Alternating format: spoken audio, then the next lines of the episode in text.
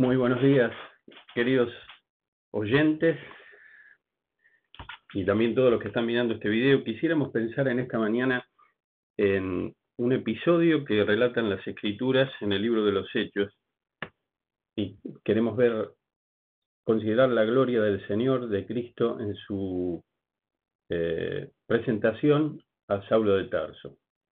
Yo les pediría que abren sus Biblias, sus Nuevos Testamentos en el libro de los Hechos. Tengo frente a mi vista un integrado de los pasajes de Hechos capítulo 9, 22 y 26. Nosotros vamos a leer solamente el texto que está en Hechos capítulo 9 y vamos así usar luego cuando estemos hablando eh, otros versículos del capítulo 22 y del capítulo 26. La palabra del Señor dice así, en Hechos capítulo 9. Mientras tanto, mientras tanto se refiere a que estaba sucediendo algo simultáneamente. Y lo que estaba sucediendo simultáneamente es lo que está relatado en el capítulo 7, en el eh, fin del 6, 7 y 8 del libro de los Hechos. ¿Qué estaba sucediendo? La persecución de los judíos a la iglesia, incipiente iglesia, había comenzado y prácticamente Saulo de Tarso era el paladín de esta persecución. No era tanto que los ancianos, o especialmente el Sanedrín, cuyos jefes eran todos saduceos, recordemos que Saulo de Tarso era fariseo, eh, impulsaban a algunos jóvenes, entre ellos al más brillante de todos, que era Saulo de Tarso en su generación, para perseguir a la iglesia. Casi que era al revés, era Saulo de Tarso que estaba eh, acicateando al Sanedrín y prácticamente él movía toda esta estructura para obtener los permisos, las eh, disposiciones, como enseguida vamos a leer, para perseguir realmente, tal vez valga el término, salvajemente a la iglesia del Señor, a pesar de que él creía que estaba haciendo lo correcto. Por eso, algunos estudiosos dicen que Saulo de Tarso va yendo, va detrás casi de los pasos de Felipe, Felipe era uno de los siete, un gran predicador, y él había ido hacia el norte a predicar el Evangelio. Eh, el capítulo 7 habla de la muerte de Esteban. Allí estuvo presente Saulo y dice el versículo 7 de, perdón, versículo 59 del capítulo 7, mientras lo apedreaban, Saulo oraba. Señor Jesús decía, perdón, Esteban oraba, pero el versículo anterior, mientras Esteban estaba haciendo esto, Saulo estaban viendo, estaban mirando esto porque dice que lo habían sacado a empellones fuera de la ciudad y comenzaron a apedrearlo a Esteban. Los acusadores le encargaron sus mantos, sus ropas, a un joven llamado Saulo. Y en el capítulo 8 eh, comienza diciendo, y Saulo estaba allí aprobando la muerte de Esteban. Aquel día se desató, estoy en el capítulo 8, Aquel día se desató, versículo 1, una gran persecución contra la iglesia de Jerusalén y todos, excepto los apóstoles, se dispersaron por las regiones de Judea y Samaria. Unos hombres piadosos sepultaron a Esteban e hicieron gran duelo por él. Saulo, por su parte, causaba estragos a la iglesia entrando de casa en casa. Arrastraba a hombres y mujeres. Tomen nota de esto arrastraba a hombres y mujeres. Estamos en un tiempo de la humanidad donde esto nos, causa, estupor, pero en aquel entonces el que había venido a sublimar a la mujer y colocarla en el lugar que tenía que estar en la historia fue Jesucristo. Ustedes recuerdan el famoso texto, no hay varón ni mujer, todos somos iguales delante de Dios. Pero este entraba tanto a hombres y mujeres y los metía en la cárcel, los metía en la cárcel. Y entonces sigue el relato, está allí como protagonista Felipe, y el 9, vuelvo, mientras tanto, mientras sucedía todo esto, ¿eh? la iglesia se había dispersado y Felipe estaba predicando, había ido a Samaria, entre otros lugares, dice, en ese momento, mientras sucedían estas cosas, Saulo, respirando aún amenazas de muerte contra los discípulos del Señor, el verbo que se utiliza en el original es inhalando, no es como un caballo, inhalando, es decir, esta, amenaza de muerte que estaba eh, huyendo dentro de él, se presentó al sumo sacerdote, fíjense la iniciativa de él, y le pidió cartas de extradición para las sinagogas de Damasco. Tenía la intención de encontrar y llevarse presos a Jerusalén a todos los que pertenecían al camino. Al camino era a la obra del Señor, a la iglesia del Señor. Fueran hombres o mujeres. Otra vez se repite, hombres o mujeres. Versículo 3 del capítulo 9. En aquel viaje sucedió que, al acercarse a Damasco, una luz del cielo relampagueó de repente a su alrededor.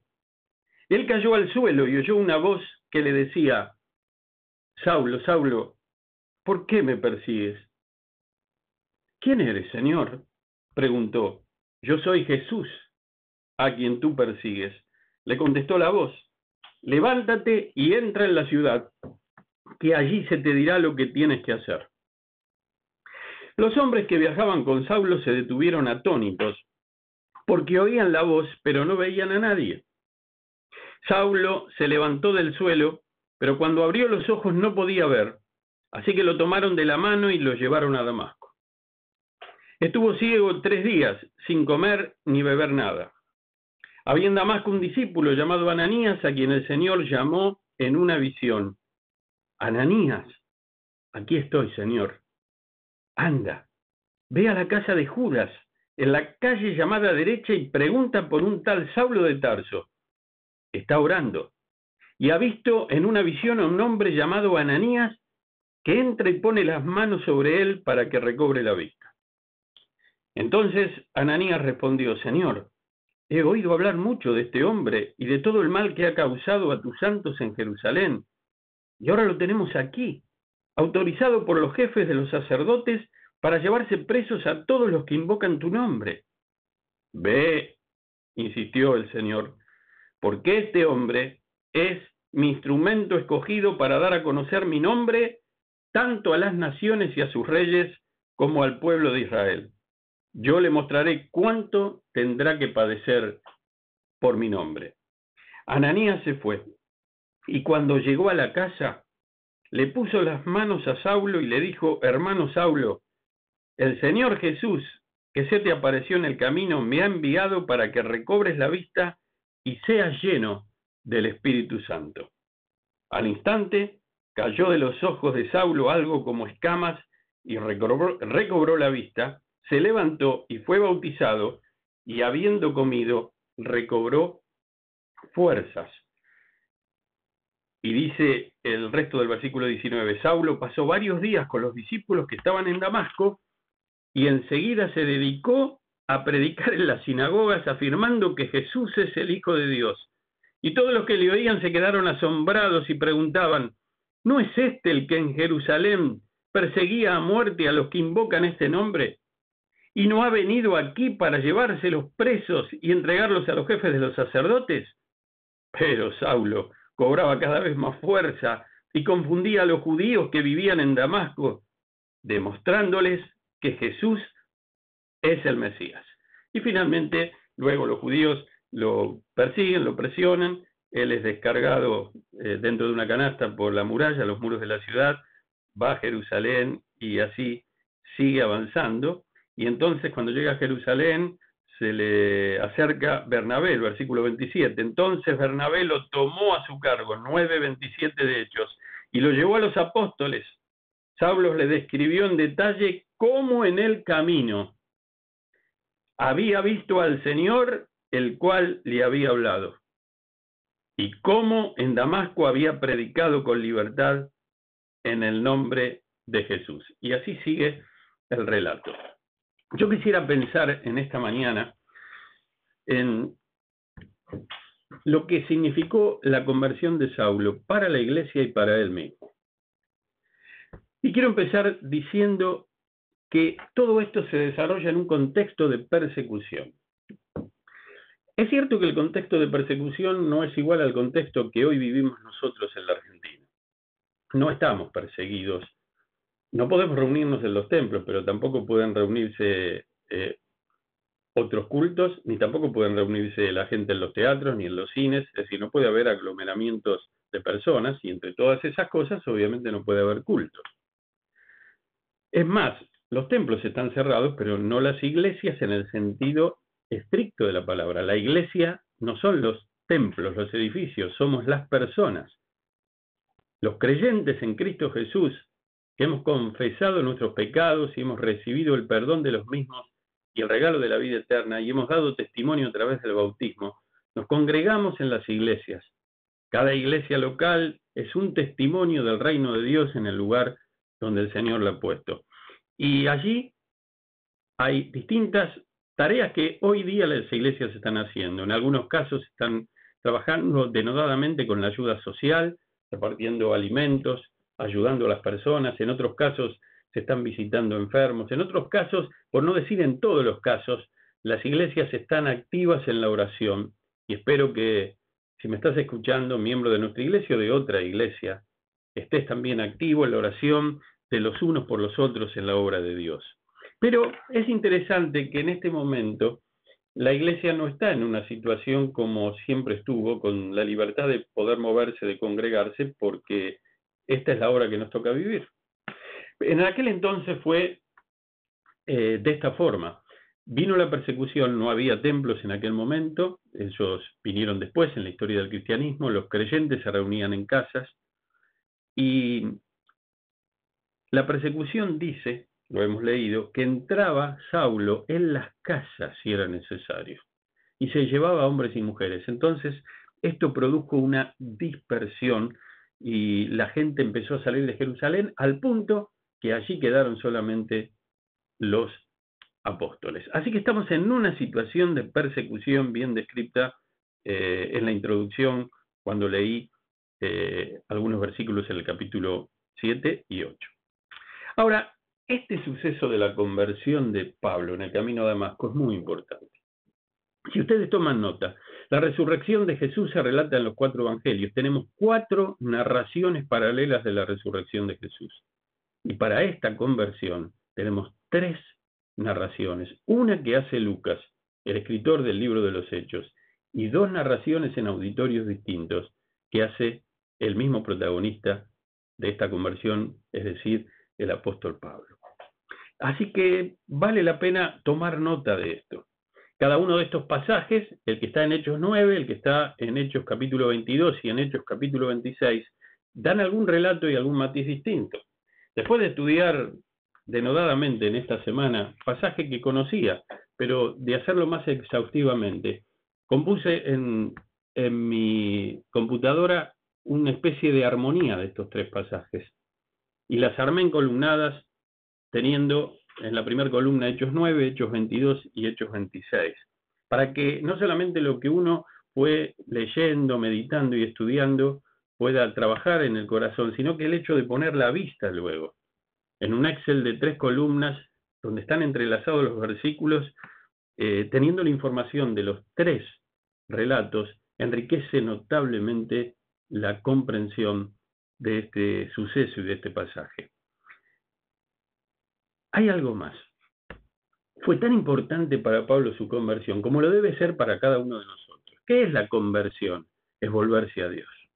Arrepentíos y confesaos vuestros pecados. Arrepentíos, decía Juan el Bautista, generación de víboras hipócritas.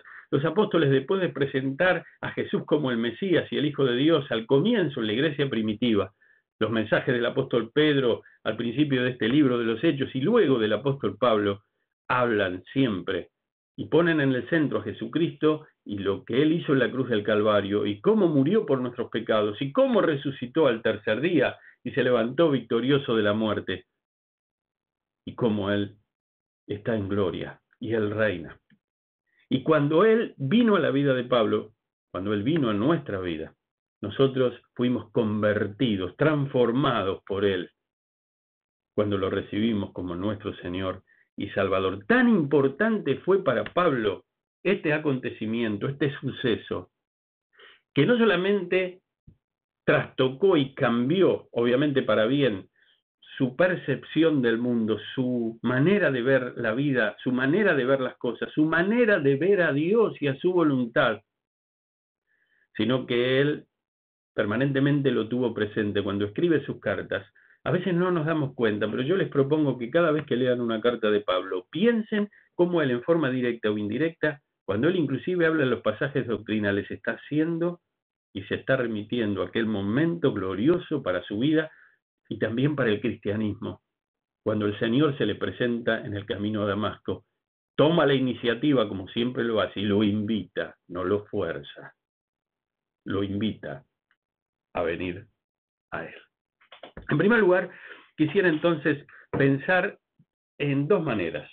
Yo quiero entrar al pasaje enfocándolo desde dos ángulos distintos. Un ángulo es el ángulo de los que fueron perseguidos, la iglesia, y el otro ángulo que viene después, el ángulo del perseguidor, aquel que persiguió la iglesia. En primer lugar, yo quisiera pensar en la iglesia, los creyentes.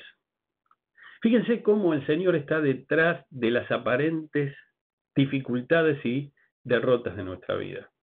Nosotros decimos, todos nuestros planes como iglesia para este año están acabados. Nadie profetizó de que íbamos a hacer un presupuesto por 100 y que después íbamos a, a tener que bajarlo. Nadie profetizó que esto iba a pasar. Pero el Señor que sabe todas las cosas, sí lo sabía. Y el Señor tiene la sartén por el mango. Él es el Señor de la historia. Él está detrás de su iglesia. En este momento, y ahora me remito al libro de los Hechos, la iglesia estaba siendo perseguida. Al ser perseguida, ¿qué hace? ¿Está mal huir de un perseguidor? No está mal, siempre y cuando mi vida no signifique negar mi fe. Y entonces se dispersaron, empezaron a salir familias para un lado y para el otro. La inmensa mayoría salió hacia el norte. Ustedes piensen que para la zona oriental había desierto, mucho no se podía ir. La Palestina era un país angosto, era mucho más largo que ancho. Una vez que uno sale del cordón montañoso, una vez que uno pasa por los llanos, la céfala y llega finalmente a la orilla o a la, franja costera, sí es cierto, hay algunas ciudades que no pertenecían a Israel, pero que estaban cerca de Israel. Fíjense que en el pasaje dice que Pablo consiguió cartas de los sumos sacerdotes aún para ir a, sinagogas que estaban fuera del país. No era posible que vaya a todas las sinagogas que estaban fuera del país, eso dependía del lugar, pero sí pudo ir allí a Damasco. Damasco, que fue la ciudad, es la ciudad habitada más antigua del mundo y que permaneció habitada a lo largo de la historia.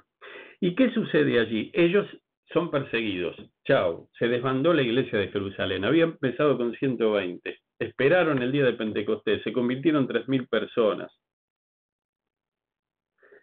Todo iba viento en popa. El cristianismo estaba avanzando y de repente viene la persecución. No se podían reunir porque se dispersaron.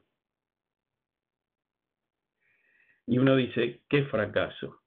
Pero gracias a Dios que este libro de los hechos, que abarca casi 30 años, un poquito más tal vez, nos da allí una mirada general de lo que fue de lo que fueron las primeras décadas de la iglesia y no nos quedamos solo con un suceso. A veces cuando algo nos pasa, ¿cuánto llevamos nosotros de cuarentena? Nos llevamos tres años, llevamos unas semanas. A nosotros que vivimos, que somos contemporáneos, que estamos en el presente hoy de esta prueba, nos parece una eternidad. Pero no es así.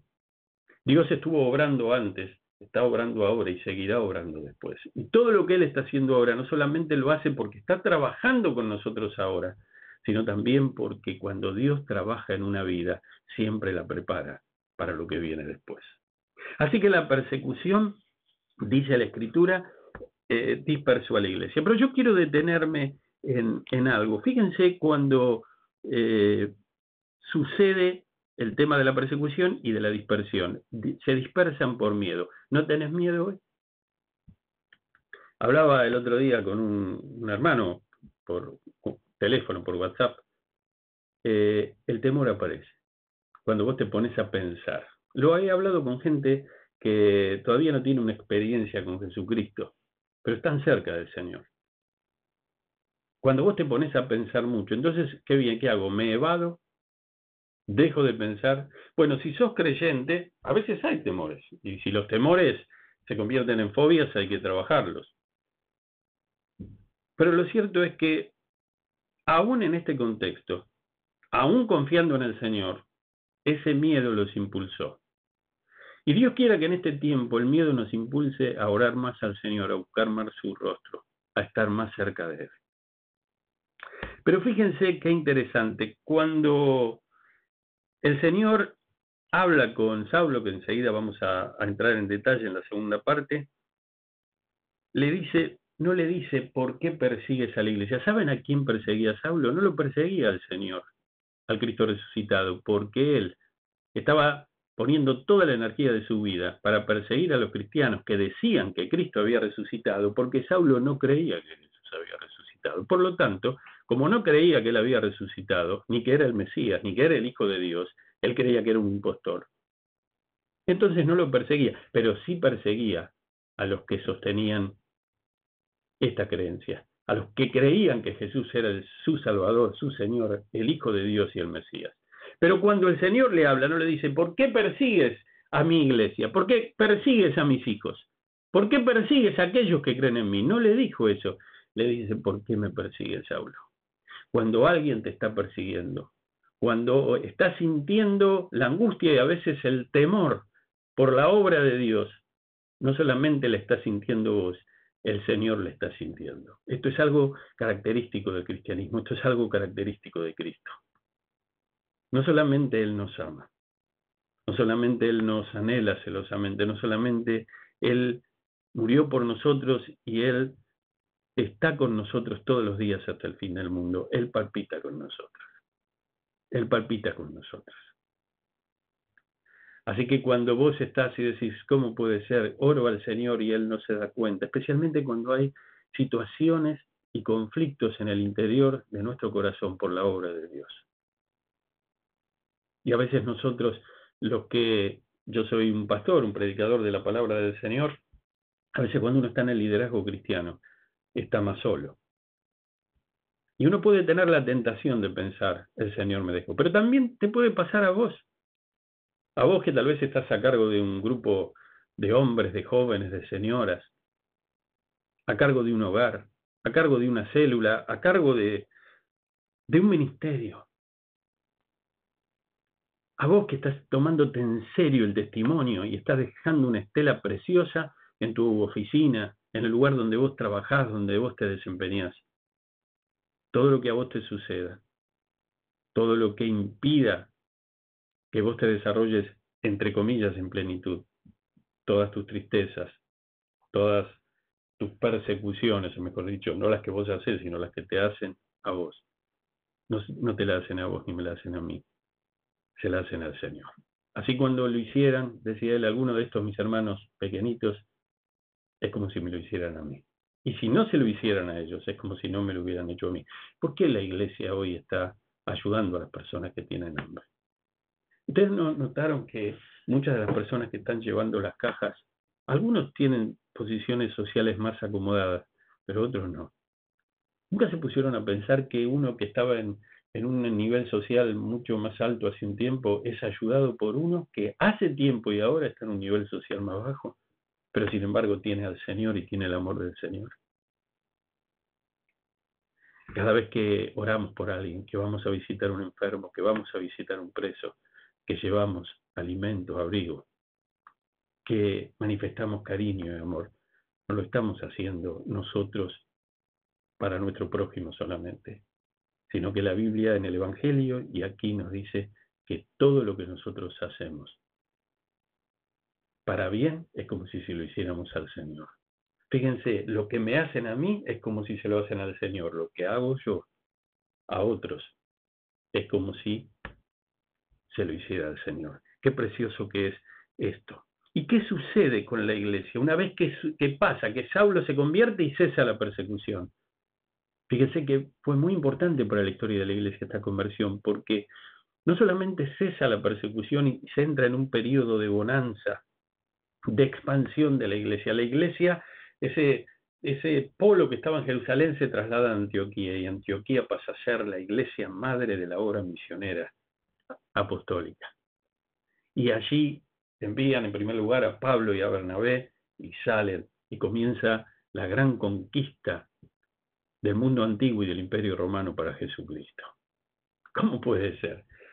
Con todo el poder que tenía Roma, con todas las legiones, con sus generales, con sus centuriones, con toda la estructura, ¿cómo puede ser que un movimiento que no tenía recursos, que no tenía edificios, que había comenzado con gente que no había ido, entre comillas, a las universidades, con los pescadores de Galilea. Es cierto que ahora cuando Pablo se convierte, se convierte un doctor, se convierte en un universitario, porque tenía la mente cerrada, que creía que estaba haciendo las cosas bien, pero no las estaba haciendo bien.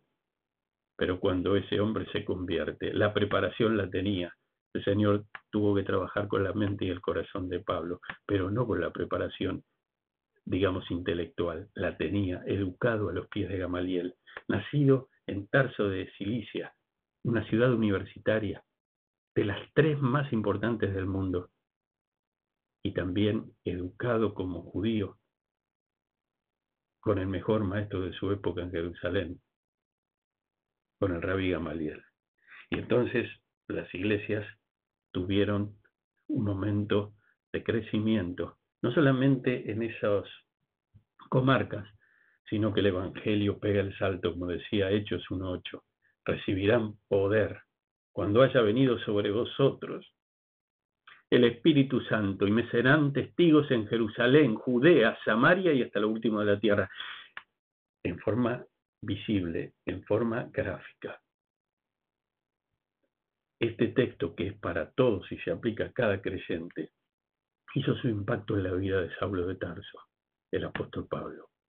Y él como misionero a los gentiles, sin dejar de lado a los judíos, pero primordialmente a los gentiles, nos hace ver en las páginas, por lo menos en los dos tercios finales del libro de los Hechos, cómo el Evangelio puede llegar desde un grupo incipiente, perseguido, diezmado, y levantarse y conquistar todo el imperio romano para Cristo. Iglesia, iglesia, no estamos acorralados, estamos marchando detrás de nuestro general, de nuestro rey, de nuestro capitán. Poné la figura que vos quieras, de nuestro Señor, de nuestro Salvador. Estamos marchando y sabemos a dónde vamos a ir y a dónde vamos a llegar. ¿Tenés miedo? Señor, ¿no te das cuenta que perecemos? ¿Tenés miedo? Pero Cristo resucitado está con nosotros. Vamos a ir a la segunda parte. La segunda parte dice de que no solamente esto tuvo un impacto para la iglesia, obviamente que tuvo un impacto para Saulo, para el que llegó a ser el apóstol Pablo. Él era el perseguidor y toda la energía de su vida se había preparado, había estudiado teología, Pablo sabía hablar en griego, tal vez su niñez y su adolescencia en una ciudad eh, gentil, universitaria, uno de los centros del saber más importantes del Imperio Romano, haya producido un impacto en su vida. Al no vivir sus primeros años en Jerusalén, estaba en contacto con judíos helénicos. No eran tan cerrados como los que en su mayoría vivían en Jerusalén. Así que cuando él viene y se prepara a los pies de Gamaliel, y no le echemos la culpa al maestro. Ustedes se acuerdan lo que dijo Gamaliel de los seguidores de Jesús, como dice el texto de los que estaban en el camino. Tengan cuidado, decía. No vaya a ser que ustedes estén persiguiendo a, este movimiento y a sus líderes en realidad nos hallemos luchando contra Dios. Y Pablo fue tremendo. Yo soy una persona ya grande pero a uno le parece que ayer tenía 19, 20 años. El idealismo de la juventud, qué lindo. Qué lindo cuando ebullen las pasiones, las buenas pasiones por la obra de Dios, por la voluntad de Dios. Y uno piensa en prepararse y uno sueña con el futuro. Pero sabes una cosa, a veces hay cosas que son buenas en sí, pero hay que tener cuidado. Pablo tuvo buenos maestros, tuvo un buen hogar. Pero todo eso lo llevó, lo formó, y él se hizo una concepción de lo que Dios era a la luz del judaísmo, y estaba equivocado. Ahora, fíjense, aun cuando estemos equivocados, ¿qué persona no está equivocada antes de venir al Señor? Todas estamos equivocados de una manera o de otra. Cuando nosotros queremos seguir nuestra vida con nuestras fuerzas, sin recurrir a Dios, estamos equivocados. La Biblia lo enseña de tapa a tapa. Pero también la Biblia dice que el Señor nos sigue buscando y nos sigue dando nuevas oportunidades y nuevas mañanas. No las desaproveches. No van a ser eternas estas oportunidades. ¿Por qué no venís hoy al Señor? Yo te invito, yo voy a seguir todavía unos minutos más. Yo te invito ahora, yo voy a terminar el mensaje invitándote a venir al Señor. Quédate allí, quédate frente a esta pantalla, escuchando la palabra de Dios. Porque no es casualidad que estés escuchando la palabra de Dios en esta pantalla. No por el que habla, no, sino por el protagonista principal, que tampoco es Saulo de Tarso, que es el Cristo resucitado. Él te está buscando y Él te está llamando como lo hizo con Saulo de Tarso. Así que vos podés pensar que estás correcto, que estás bien, pero no lo estás. Estás equivocado. Después cuando uno lee el pasaje, imagínense que estos relatos los lea alguien que no tiene al Señor, aún poniendo la lupa sobre los pasajes dice, qué barbaridad. Estamos en, en tiempos de la post-posmodernidad. Pasamos ya la Revolución Francesa, las democracias se fueron imponiendo en todo el mundo occidental la tolerancia en el buen sentido, en el sentido más eh, propicio, auspicioso de la palabra. ¿Cómo puede ser que porque alguien no piense como otro, ese otro lo tiene que perseguir y lo tiene que matar? ¿A dónde vamos? Ustedes y yo sabemos que cuando queremos imponer las cosas a la fuerza no funciona. Aún siendo padre, yo soy padre de cuatro hijos. Todo tiene un tiempo, como dice el libro de Proverbios, a veces hay que ejercer disciplina, poner penitencias, tratar de que los, niños cuando se quieren eh, escapar de los límites y nos prueban a nosotros hasta dónde estamos dispuestos a estirar o a darle soga, soga en el sentido de, permitirles un desvío, eh, se pueden ir. Pero por más que mamá y papá se pongan firmes, no solamente alcanza eso, tiene que haber algo más. Nosotros los creyentes, los padres creyentes, sabemos que tiene que haber ejemplo en primer lugar, tiene que haber oración. Y cuando un hijo es rebelde, siempre hay hijos que ante un tema son más rebeldes que otros. Siempre hay hijos que les cuesta más vencer ciertas cosas que están mal que otros. Pero tenemos que tenerle esa paciencia y salta a la vista que Pablo no estaba haciendo las cosas bien. Y el Padre Celestial, el Señor viendo todo esto, estaba compungido en su corazón, como lo está cuando cada uno de nosotros está haciendo lo que no tiene que hacer y encima haciéndolo violentamente. Así que el perseguidor se acercaba en el camino a Damasco, había obtenido las cartas. Es, tremendo este pasaje, más lo leía que, lo sabía, pero más lo leía y lo comparaba eh, en los tres relatos, más cosas se huían dentro de mi corazón y de mi mente, más cosas salían, eh, no solamente cuando estaba leyendo, después cuando dejaba el escritorio para, para ir a comer o para descansar un poco. Pero dice la escritura que él estaba cerca de Damasco, tal vez ya avisorando el, el camino antes de llegar a Damasco, en el país de Siria, son caminos más bien desérticos, eh, zonas un poco áridas, donde el sol del mediodía es fuerte. Yo quiero que presten atención. En la Biblia no sobran los datos ni faltan. Yo estudié ingeniería y ustedes saben que una de las cosas que entran en el, eh, en el entrenamiento de un ingeniero es poder hacer problemas matemáticos al principio de geometría, donde usted se enfrenta, típicos de los exámenes de ingreso de aquel entonces, cuando rendí el examen de ingreso al Otto Krause de la facultad había de este tipo de problemas siempre te va a parecer que te faltan datos. Entonces, vos te enfrentás al problema y decís, sí, está todo, todo está muy lindo, pero ¿cómo hago para resolver esto? Me faltan datos.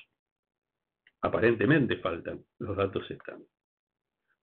Y en la escritura ese entrenamiento te sirve, porque a veces aquí uno piensa que faltan datos, pero también hay datos que aparecían en los exámenes. ¿Y para qué me da este dato si yo no lo puedo usar? cuando uno está en este pasaje, dice de que estaban por llegar al mediodía. La primera pregunta que uno se hace es, ¿por qué el Señor no se le presentó eh, ni bien salió de Jerusalén?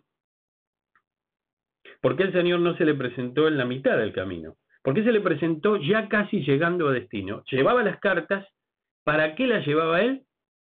Llevaba para entrar, buscar a todos los judíos, ir a las sinagogas, arrastrarlos, darles muerte y traer especialmente a muchos hombres y mujeres de vuelta a Jerusalén para ponerlos presos. Ahora, ustedes se imaginan cuál era el pensamiento, se llevó ayudantes, él era el líder de la expedición. Él habrá estado viajando, depende el camino que haya tomado para ir al norte, si tomó el camino que pensamos que es el más corto, que era el más corto en aquel entonces, tardó de 5 a 6 días, y haciendo trayectos eh, importantes, ¿eh? estamos hablando de hacer caminatas importantes, de muchos kilómetros. Entonces, cuando uno sigue leyendo se da cuenta por qué es al final. Él fue creciendo en todos esos kilómetros día a día, pensando en lo que iba a estar haciendo. Ya lo había hecho en otros lugares, pero ahora lo iba a hacer en Damasco. Los que estaban en Damasco, como hemos leído y yo leí acerca de Ananías, los creyentes, judíos que se habían convertido y que fueron dispersados y fueron para allá, estaban temerosos, estaban realmente temerosos ya tenían noticias, porque no es que le firmaron las cartas, Pablo las pidió, a los cinco minutos le firmaron y salió, todo era más lento. Y si bien no había WhatsApp y no había ondas electromagnéticas que transmitieran la información, la información en Oriente de boca en boca corría rápida, como decía uno de los autores que estuve consultando, muy rápida. Al punto que Ananías estaba al tanto, por eso le dice al Señor, Señor, ¿cómo me vas a pedir que vaya a la casa de este hombre si él vino a perseguirnos? Tiene cartas de los jefes de los sacerdotes de Jerusalén. Ya las noticias habían llegado. Pero el Señor lo frena.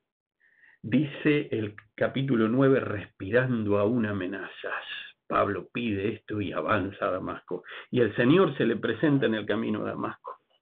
Ahora, yo digo el Señor se le presenta. ¿Ustedes vieron lo que relatan los pasajes? Fíjense, voy a leer acá ahora de esta especie de armonía entre los capítulos 9, 22 y 26. Se, hallaba, estoy leyendo ahora otra versión que la que leí recién, se hallaba en ruta hacia Damasco, a punto ya de llegar, cuando de pronto un resplandor celestial lo deslumbró. Presten atención.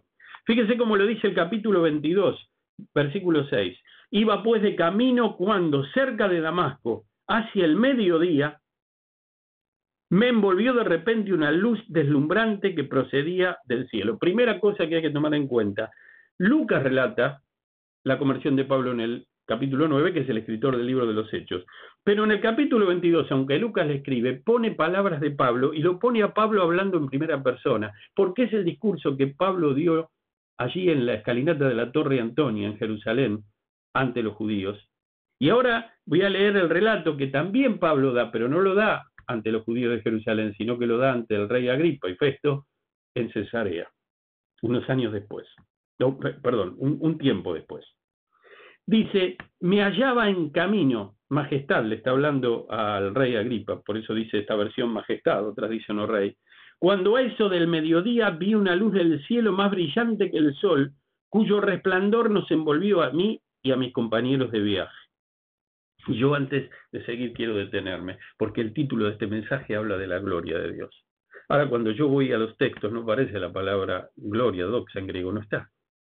Pero sin embargo hay palabras que son palabras explicativas de las manifestaciones o la manifestación de la gloria de Dios. Ayer recordaba y buscaba una serie de pasajes en el Antiguo Testamento que hablan de la gloria de Dios, todo lo que la gloria de Dios significaba y cómo se manifestaba. Fíjense lo que dice esto, si vos hoy vas a encontrarte con Jesucristo, te vas a encontrar no con el Jesús que entró montado en un pollino, no con el que nació en un pesebre maloliente, te vas a encontrar con el Rey, te vas a encontrar con el Cristo resucitado. Y lo más interesante de estos datos es que los pasajes empiezan a hablar de un resplandor, de un fulgor. Dice, iba de camino cuando ya cerca de Damasco, hacia el mediodía. Fíjense el contraste de esto. Dice de que estaba llegando a la hora del mediodía. A la hora del mediodía el sol está sobre el cenit. Depende la estación del año el sol puede estar eh, casi en línea recta sobre nuestra cabeza en el verano, o si no, un poco más inclinado de acuerdo a la curva que hace el Sol con respecto a la Tierra. Y acá dice que era el mediodía, abrasador, es decir, los que estudiamos luminotecnia, que es una ciencia auxiliar de las instalaciones eléctricas, se nos enseña a medir la intensidad de la luz. Y en todas las aplicaciones humanas, el recinto, la habitación que tiene más luz es un quirófano. Cuando ustedes van a un manual de luminotecnia y les dan los looks que tienen que tener las distintas habitaciones para ser agradables y competentes para las tareas que se van a realizar, un dormitorio, una cocina, una oficina, etcétera, etcétera, van a dar una cantidad de lux recomendado o una franja. Cuando se habla de un quirófano estamos hablando de mucha luz, muchísima luz. Pero cuando usted habla del sol a mediodía, estamos hablando de muchísima luz. Y si la gloria del Señor se manifestó en ese momento y ensegueció a Pablo, era mucho más fulgurante, resplandeciente y brillante que la propia luz del sol a mediodía. Por eso en el capítulo 26 dice, y vi una luz del cielo más brillante que el sol. ¿Saben qué hace mal mirar el sol en forma directa, no es cierto? No lo hagan. Para mirar al sol en forma directa hay que ponerse una máscara. Por ejemplo, las máscaras que usan los herreros cuando trabajan con el arco voltaico, la soldadura eléctrica. No hay que mirar una soldadura, ningún herrero va a estar mirando porque se va a quedar ciego eh, tarde o temprano. Era una luz más brillante. La gloria de Dios se asocia con la luz. Pero hay algo más. Cuando la luz empieza a ser más blanca, la luz, la física nos enseña que la luz está asociada con la temperatura. A medida que vos llevas un material, no, no todo se puede llevar porque hay materiales que funden a temperaturas más bajas y otros más altas. El hierro está fundiendo arriba de los mil grados. Cuando vos vas a fundir un metal precioso platino, 1760 grados, el rodio arriba de los 1800 grados, ya empezás a usar crisoles especiales, que soporten estas temperaturas. No podés mirar el crisol cuando el platino se está fundiendo en un horno de vacío. Tenés que ponerle un filtro, te daña la vista, ya no lo podés mirar. Es tan fulgurante. Cuando vos mirás las reacciones que hay atómicas en, la, en el Sol, eh, se dice, lo he leído, hay reacciones que están trabajando a 6.000 grados centígrados. A medida que la temperatura sube, la luz es más blanca. A medida que la temperatura baja, la luz es más amarilla, es más rojiza. Eso es lo que se llama temperatura de color. Pero ¿por qué lo digo? Porque hay una relación entre el fulgor y la gloria de ese fulgor y también la temperatura. Porque cuando en la Biblia se habla del crisol, de la prueba, cuando en la Biblia se habla o se piensa en, la temperatura, en la fundición de los metales, se piensa porque es el método de refinación por excelencia de la metalurgia. Para refinar un metal hay que llevarlo a la temperatura de fusión, tenerlo un tiempito y permitir que todas las impurezas que funden a temperaturas más bajas salgan. Qué interesante que es esto. La gloria del Señor se le manifestó. ¿Vieron que no menciona la palabra Jesús en estos tres versículos que leí? Pero se van a mencionar más adelante, por eso yo leí el capítulo 9. Y Pablo va a decir en 1 Corintios 15, 8 que el Señor se había presentado a Pedro, a Cefa, se había presentado a Jacobo, el pastor de la iglesia de Jerusalén, a más de 500 personas a la vez, y termina diciendo, y por último de todos, como un abortivo, se me apareció a mí, se me apareció. No está el nombre de Jesús en estos tres textos, está más adelante, y Pablo lo rubrica y lo vuelve a decir, fue su experiencia, se me apareció a mí cerca de Damasco. Por eso fue tan importante. ¿Por qué Pablo cambia? ¿Por qué Pablo llega para encarcelar a los creyentes y termina quedándose en Damasco predicando el Evangelio? ¿Qué pudo hacer una diferencia en tres días que él quedó ciego? ¿Quién pudo hacer una diferencia en su vida? Fue el Cristo resucitado. Así que dicen los textos, capítulo 9, cayó a tierra y oyó una voz que decía, Saúl, Saúl, porque en hebreo Saulo es como el nombre del rey Saúl, Saúl, Saúl, Saulo, Saulo, ¿por qué me persigues? Y dice él, relatando en el capítulo 22, caí al suelo y escuché una voz que me decía, Saulo, Saulo, ¿por qué me persigues? Y lo vuelve a repetir en el capítulo 26, todos caímos al suelo. Ve que dice el 9 y el 22, caí, pero él dice, todos caímos al suelo entre el rey Agripa. Y yo escuché una voz que me decía en arameo, Saulo, Saulo, ¿por qué me persigues? Los textos dicen en lengua hebrea, pero era la lengua que se hablaba en ese momento en la Palestina, en Jerusalén, era el arameo. Saulo, Saulo, ¿por qué me persigues? Te va a resultar duro dar coces contra el aguijón. ¿Se dieron cuenta? El Señor, Pablo no creía que Cristo era el Hijo de Dios. Pero el Hijo de Dios, el Mesías, que había resucitado, estaba glorificado, lo llama Pablo por su nombre. El Señor te está llamando hoy por tu nombre. Él me llamó a mí por mi nombre y quiere que vengas a Él. ¿Quién eres, Señor? preguntó Saulo. Yo soy Jesús a quien tú persigues, respondió la voz. Yo soy Jesús a quien tú persigues. Pero Pablo va a dar una aclaración en el capítulo 22, versículo 9. Mis compañeros vieron la luz, pero no oyeron la voz del que hablaba. Fíjense lo que sucede. Ellos vieron la luz, pero no tuvieron noción de que era Jesús. Pero Pablo vio a Jesús y vio el fulgor. Y más adelante va a decir que quedó ciego. Pablo escuchó a Jesús que le decía a Saulo. Los otros escucharon, pero no entendieron la voz. El idioma griego permite hacer una distinción. Cuando nosotros eh, estamos lejos de una conversación, ¿no? A veces entramos a un restaurante o estamos en una reunión social, ¿no es cierto? A veces en conferencias X, eh, llega un momento de un break o de un almuerzo, hoy se estila mucho en, reuniones grandes, en capacitaciones, etcétera, etcétera, eh, hacer un break al mediodía se come parado, ¿no es cierto? Va a uno a distintas mesas, se sirve de algo frugal y tiene que estar listo para continuar después del almuerzo. Y entonces uno llega a esos lugares y escucha que un murmullo, pero uno no escucha lo que están hablando. Y aun cuando hubiera un solo grupo, uno puede escuchar que algunos están hablando lejos. Yo escucho que hay voz humana, pero no entiendo lo que dicen, no lo comprendo. Esto es lo que pasó y esto es lo que el idioma griego permite en estos pasajes. Pero Pablo sí, no solamente escuchó la voz del Señor, él entendía el significado. Tal vez haya algún médico escuchando. Pablo aprobaba el examen de logoaudiometría estaba entendiendo perfectamente los vocablos, sus oídos físicos y espirituales, pero en este caso los físicos estaban actuando bien. Y escuchó la voz del Señor, le habló con su nombre y en el idioma que él conocía. Y entonces va a seguir diciendo el Señor, o el pasaje, que él cerca del camino de Damasco tiene un encuentro con el Cristo resucitado. El Señor se le apareció a Pablo. De persecución entró en zona de conversión. Fíjense, la iglesia fue perseguida, dispersa y expandida. El perseguidor venía para perseguir, pero fue convertido. Y no le dice todo lo que le tiene que decir el Señor. Tal vez estés aquí. A veces las personas tienen dudas, tienen...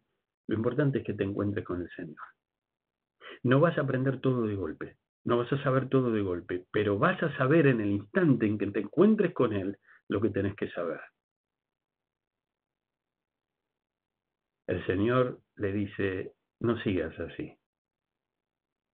Le pone casi un refrán, dura cosa te dar cosas contra el aguijón. ¿Quién eres, Señor? Yo soy Jesús de Nazaret, a quien tú persigues. Yo soy Jesús, a quien tú persigues. Y entonces, Señor, pregunté, ¿qué debo hacer? Y el Señor me dijo, levántate y vete a Damasco y allí te dirán lo que tienes que hacer. Y voy terminando el mensaje con esto. De perseguido pasa a ser convertido. De convertido pasa a tener una comisión. Persecución, conversión, comisión. Queda ciego. Fíjense esto, él vio que era Jesús. Dice, no tengo tiempo de describirlo todo esto, porque dice que el resplandor lo rodeó. Igual a la palabra que se usa en Lucas capítulo 2, versículo 9, la luz, en el relato de Navidad, ¿cierto? Cuando el Señor se presenta, la luz, el resplandor rodeó a Pablo. No lo, apuntó solamente con un, un seguidor, como sucede en el teatro. Dice que esa luz fue más que un seguidor, porque lo rodeó a él y al grupo. y él queda ciego. A Dios nadie le vio jamás. El unigénito Hijo del Padre este le ha dado a conocer. Tuvo el privilegio de ver al Cristo resucitado, quedó ciego. Los ojos no están preparados, estos ojos de este cuerpo, para ver tanta gloria, tanto fulgor. Y entonces se levantan y se levanta él, y cuando se levanta él no veía, y aquel que venía liderando el grupo he llevado de la mano. Yo lo leí. Yo lo leí. Dice el versículo 11 del capítulo 22, como el fulgor de aquella luz me había dejado ciego, mis acompañantes, los que venían conmigo, me condujeron de la mano hasta Damasco, viste, cuando Dios obra en una vida.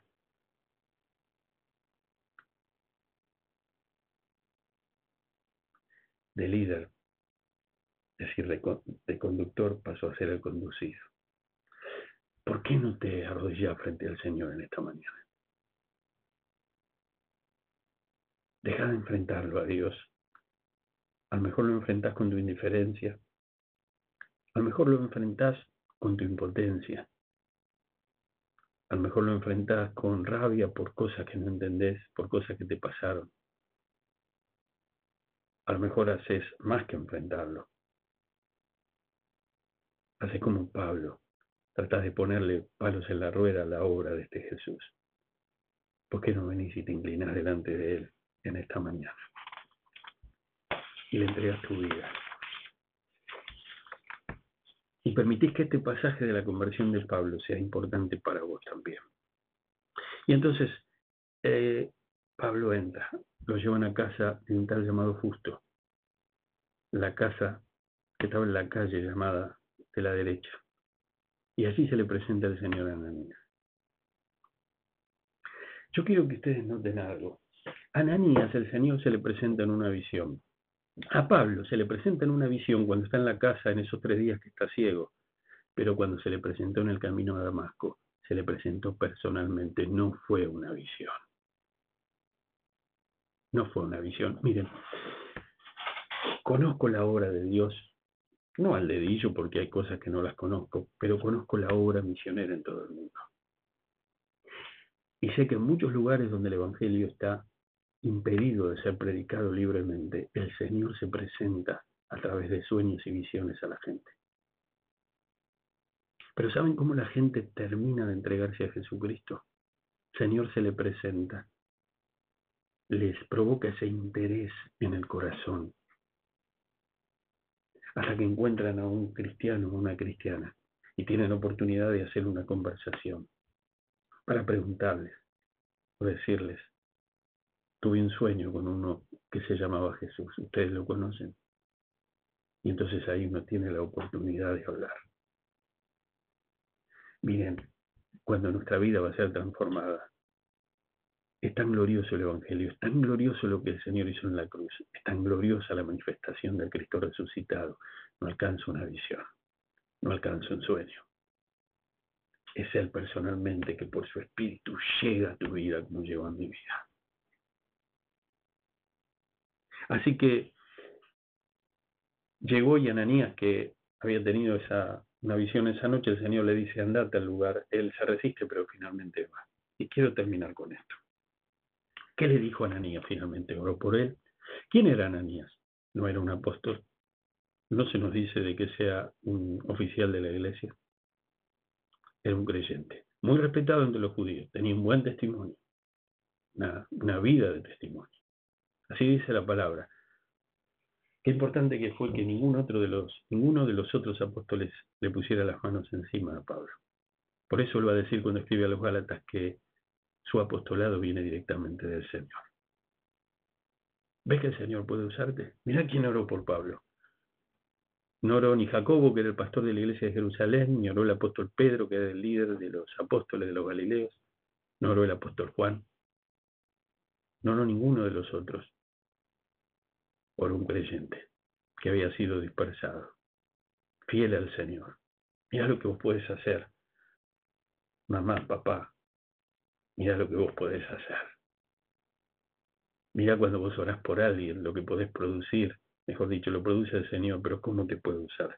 Ananías, por su parte, añadió, el Dios de nuestros antepasados te ha escogido para manifestarse, estoy leyendo en el versículo 14 del capítulo 22, para que vieras al justo y oyeras su propia voz, porque debe ser su testigo ante todos de cuanto has oído y presenciado.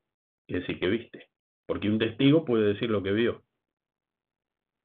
No pierdas tiempo ahora, anda, bautízate y libérate de tus pecados invocando el nombre del Señor. Y así sucedió.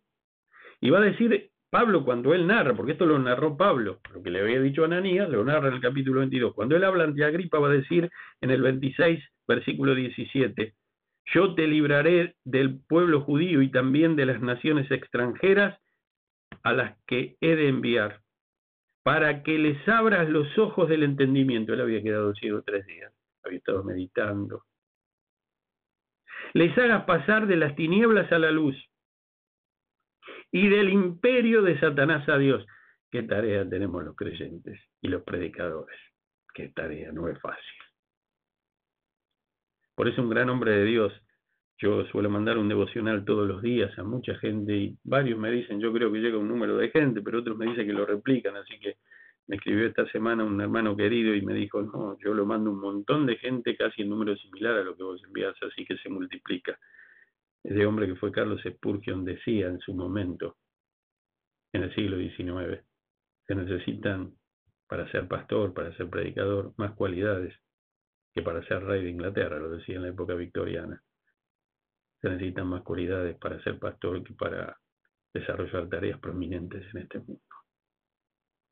Gracias que nuestra competencia viene de Dios, porque irrevocables son los dones y el llamamiento de Dios.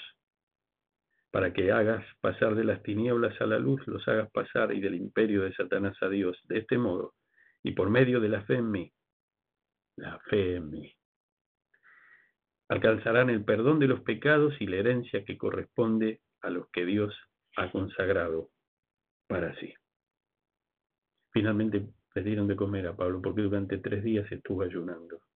No le entraba bocado. Ciego, con un nudo en el estómago, tratando de pensar en todo lo que le estaba pasando. ¿Cómo lo habrá recibido? ¿no? Pensar que él venía para, para azotarlo a Ananías y para llevárselo con su familia a Jerusalén. Y ahora Ananías llega y le dice,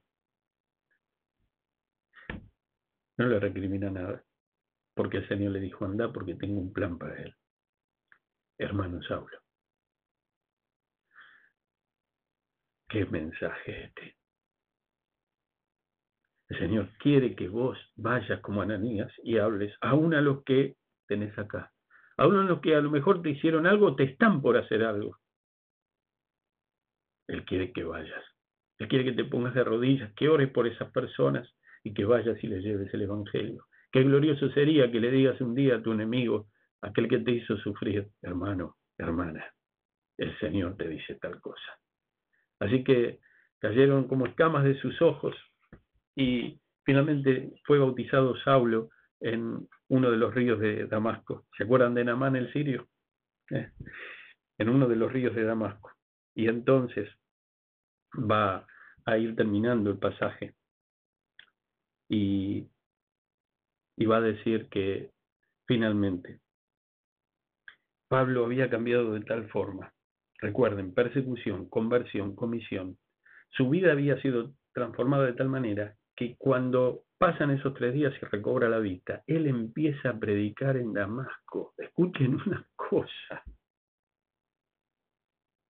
Empieza a predicar a las distintas sinagogas y les empieza a demostrar por las escrituras. El Nuevo Testamento no estaba escrito, pero estaba escrito el Antiguo y Pablo lo dominaba. Pero él tenía que ¿Y qué predicaba Pablo? Lo que podía predicar todavía no entendía todo.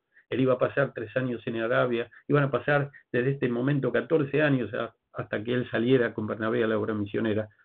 Pero una cosa él sabía, que se había encontrado con Cristo y que Cristo le había cambiado la vida, le había cambiado el pensamiento, le había cambiado la mente, lo había transformado, la gloria del Cristo resucitado había transformado la vida del apóstol Pablo. Yo te invito en esta mañana a orar para que el Señor te haga recordar. Hay muchos creyentes escuchando este mensaje. Piensen en el tiempo de su conversión, en el tiempo de su primer amor. Nosotros cantábamos un himno, día feliz, cuando escogí servirte mi Señor y Dios. Preciso es que mi gozo en ti lo muestre hoy por obra y voz. Soy feliz, soy feliz y en tu favor me gozaré. En libertad y luz me vi cuando triunfó en mí la fe y el raudal carmesí, salud de mi alma enferma fue. Se cantaba hace muchas décadas en la Argentina cuando había bautismos. Día feliz. Entrégale tu vida a Jesucristo. Señor, que tanto la iglesia pueda ser impactada por tu gloria, que puedan pensar en el primer amor, en el tiempo cuando cada uno de los que hemos escuchado en esta mañana tu palabra, entregamos nuestra vida a ti. Pero como hijos tuyos, Señor, inclinados ante tu gloria, el fulgor, la manifestación de tu gloria y de tu poder, ante tu majestad, Señor, en esta mañana, oramos juntos ahora por tantos que están escuchando o que van a escuchar este video, o que van a escuchar la palabra por boca nuestra, que somos influenciados por tu espíritu en este tiempo, para que Señor se encuentre cara a cara contigo, por el Señor de gloria. Y te digan, ¿qué debo hacer, Señor? Obra, Señor, para salvación como he presentido en estos días mientras preparaba este mensaje, Señor, no voy a conocer, y tal vez la iglesia no va a conocer a personas que estén tomando decisiones por este culto y por este mensaje, pero sí estoy seguro que tu palabra no vuelve a ti vacía. Fructifica esta palabra para bendición y para salvación, para que tu nombre sea honrado y sea glorificado. Bendice a tu iglesia en el nombre de Jesucristo, nuestro Señor. Amén.